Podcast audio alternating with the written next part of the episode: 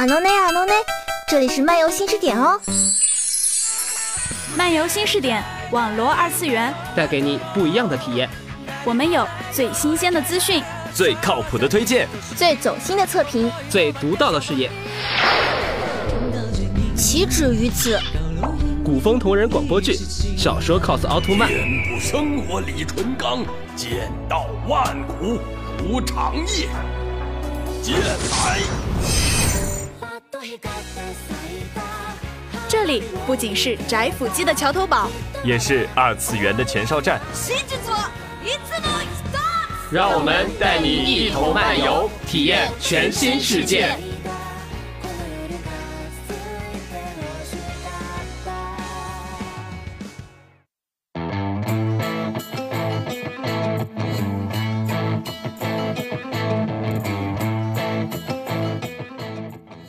样的动漫和游戏，不一样的新鲜试点。欢迎收听新一期的漫游新视点，我是播音东君，我是播音小凡。怎么旧游戏玩到手软？面对陌生的新游无从下手？这里将盘点几款人气较高、风格各异的 Steam 团队游戏，走过路过不要错过。一 Human for Flight，HF 中文为人类一败涂地。游戏的背景设置在奇幻的漂浮梦境中，在游戏里，玩家可以操控不怎么听使唤的鬼畜小人，在场景中游荡探索，搜索有可能利用到的各种小道具，比如灭火器、木箱子等，进行解谜闯关。不断解锁新场景，也许有人会问，这款游戏和其他解谜游戏相比有什么特色之处呢？首先，在画面制作上，采用 3D 效果的 HF 就已经与《机械迷城》等 2D 动画的解谜游戏拉开差距了。游戏视角在 3D 渲染下更加开阔，让本来较为简单的解谜游戏在可操作性上提升了一个档次。就游戏机制而言，HF 在设计时被规划成了有开放性结局的闯关游戏。在同一个游戏载入点中，有几十种途径可以达到跳关的目的，而不像普通的解谜游戏有着固定的攻略套路。在 HF 中，闯关的方法只有想不到，没有做不到。一堵看似只是障碍物的墙，并不引人注意，但在你操控白色小人一头撞过去后，就会惊喜的到了第二个关卡，跳过了诸多繁琐的常规步骤。能有这种开放式的游戏机制，得益于 3D 效果的画面。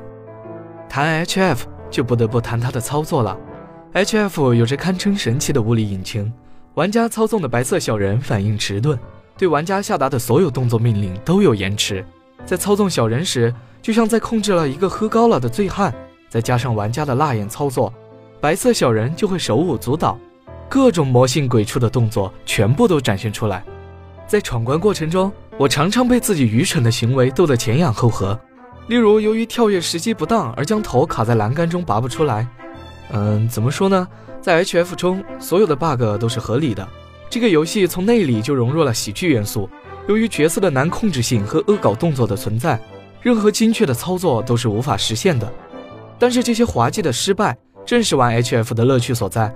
而且 HF 还增设了团队闯关模式，可以和小伙伴一起烧脑，一起鬼畜发笑。怎么样？有没有什么想法呢？HF 从另一个角度可以理解为一款偏重休闲的益智类游戏。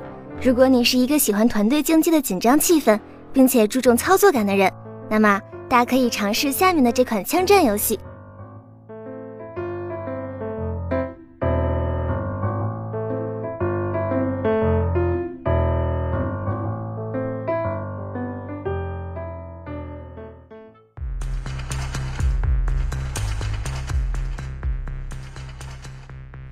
彩虹六号，看到游戏名字之初，也许不少人会对游戏内容产生质疑。有着这么靓丽的名字，能是一个紧张与操作感并存的游戏吗？实际上，彩虹六号是一个国际反恐组织的名称，游戏人物来自世界各国的反恐部队。在游戏中，五名玩家分别选择五种不同的反恐角色组成小队，对抗另外的五名匪徒，类似于警匪大战。当然，这可与简单的警匪大战规格高多了。各种军事化黑科技武器装备，再加上接近于真实的作战环境，真的能把玩家带入到整个游戏中，身临其境般的游戏体验自然不会差。虽然现在像吃鸡等逃杀枪战游戏越来越火，但彩六依然有着不输其他枪战游戏的特色之处。彩虹六号可以说是引领创造性的佼佼者了。它的优势在于其游戏灵活性，能够满足玩家的创造性思维。游戏中，匪徒的基本身份是防守者，他们的目的是在建筑中灵活布控、控制人质等，抵御特勤的进攻。特勤的主要任务便是通过各种开放性的手段攻略建筑。不同的游戏角色有着不同的技能，还可以搭配不同的武器装备，让游戏富于变化。同时，特勤的进攻手段有五花八门，在攻略过程中可以采取打破墙壁、爆破天花板和地板等方式展开全方位的进攻。再加上各种暗杀装置的存在，会让防守者的难度大大提升。当然，这并不代表进攻者就有着绝对的优势。防守者在游戏准备阶段会通过对墙壁进行加固、封闭门窗和放置陷阱等来对付进攻者。一个优秀的陷阱布控手甚至能够设置出连锁炸弹系统。让不慎触发陷阱的特勤将自己的队伍团灭。这个游戏中套路更是取胜的关键。在发起进攻前，特勤要四处寻找监控探头，并将其一一破坏，不然己方的动态便会被掌握得一清二楚，进而让防守者做好充分的防御准备。为了防止暴露自己的位置，特勤中的观测手还会操控微型的无人侦察车进入建筑内定位敌人位置，并寻找比赛目标。彩六中各种细节也不可忽略。埋伏在建筑内的人员可以通过听进攻者的脚步和呼吸声来判断其方位，还可以听手雷落地的声音而及时采取措施。各种不确定的战斗因素都会让玩家的肾上腺素飙升，所以彩虹六号的主要操作感并不是来自单纯的钢枪，而是各种创造性手段的实施和对敌人心理的揣摩。听到这里，各位是不是想要赶紧上手操作一番呢？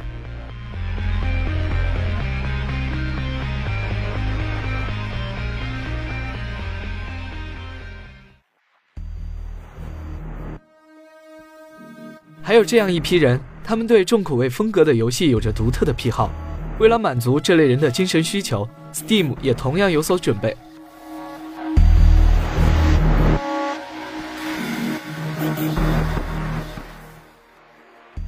三，The Forest，The Forest 可以理解为第一人称的荒野求生。在这个游戏中，你将化身贝爷，在恶劣的雨林环境中求生存。呃，当然不要想太多。你是不会像贝爷那么潇洒的。玩家在开始阶段只能像《我的世界》等沙盒游戏一样，用斧子等工具进行取材建造。但是 The Forest 的游戏内容更加丰富。在森林生活中，你有着被野兽攻击和患传染病的风险。夜晚，你也许正在和队友升起一堆篝火，开心的取暖。然而，一个不经意的回头，便看到了埋伏在身后的野人。这时候，你就需要配合同伴用石斧等武器来设法杀死他。否则被开膛破肚的可能就是你了。而游戏第一人称的画面更能将强烈的恐怖气息传达给玩家。要说重口味的地方，那就是迷失森林的副本探索了。部分玩家会在好奇心的驱使下，和同伴点燃火把，进军食人族居住的山洞。山洞中的种种事物都藏身黑暗之中，其中有什么危险，存在什么害人的生物，一切都是未知数。为了增加恐怖气息。游戏在设计时特意缩小了玩家的视野，每一个角落都被黑暗覆盖。当你把火把点亮时，被绳子吊在半空中的尸体会突然贴在你的屏幕前。把镜头拉近，还会惊喜地发现尸体上蠕动的蛆虫。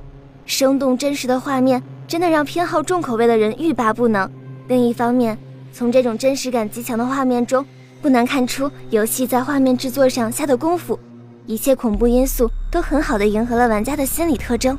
在迷失森林中求生并不是唯一的游戏思路，玩家还可以采集木材修筑防御工事来抵御雨林变异生物或是食人族的大规模进攻。防御栅栏、弓箭塔、原始陷阱等在迷失森林中都是被允许的。有经验的玩家还会通过特殊手段合成炸药来进行防御。这种刺激感和动态感在普通的求生游戏中并不多见。迷失森林可以说是一款集多种要素于一体的游戏了。较多玩家选择 Steam 的另一个原因，则是平台上有着大量大牌面的游戏。下面要安利的便是其中之一。四战锤末日鼠疫二，末日鼠疫的游戏背景设定在中古战锤世界，玩家可以选择有不同技能属性的 Hero 作为战斗角色，对抗变种鼠怪，帮助 Uber Three 皇城对抗斯卡文部落。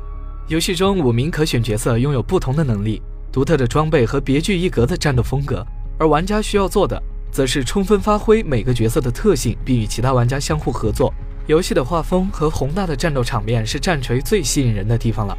烽火飘摇，硝烟四起，大规模的变异鼠人军队从四面八方展开攻城态势。在第一人称的视角里，玩家控制游戏人物不断击杀生物，刀刀见血。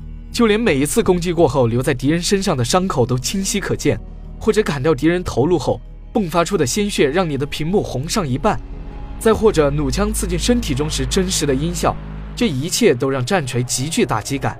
加上中世纪斯巴达般的战斗场景，着实能让人埋头其中。但是偏重血腥的画面和过于真实的操作感，也让战锤被归为了十八禁游戏。但是这并不影响它的支持率。光是战斗场景的设计和上古战场气氛的营造，就会让人觉得这款游戏值得一玩。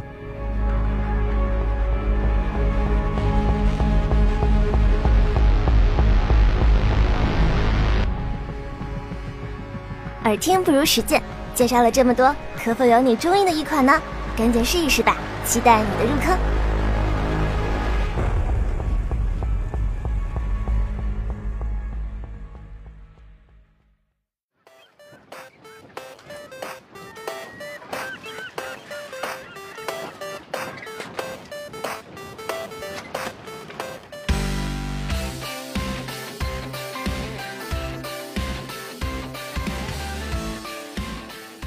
好啦，今天的漫游新视点到这里就跟大家说再见了。感谢编辑九霄，感谢导播阿炳，我是播音小凡，我是播音东君，我们下期再见。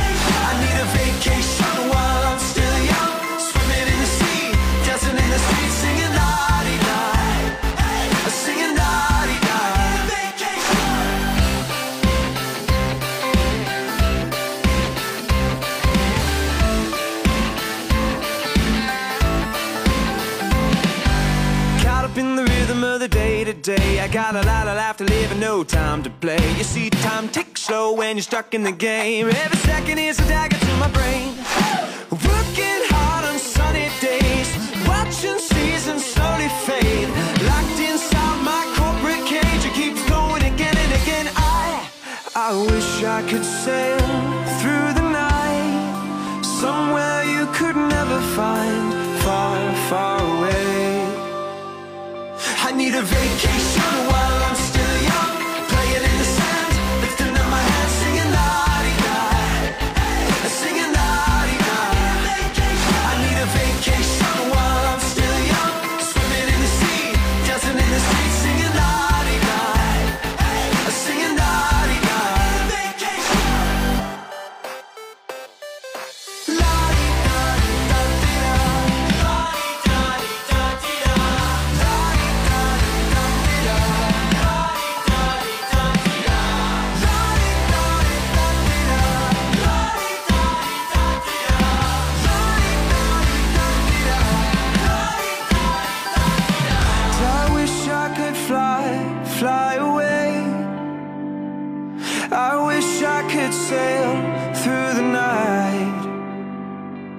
drifting along with the sea, lost to the clouds in the sky. I need a vacation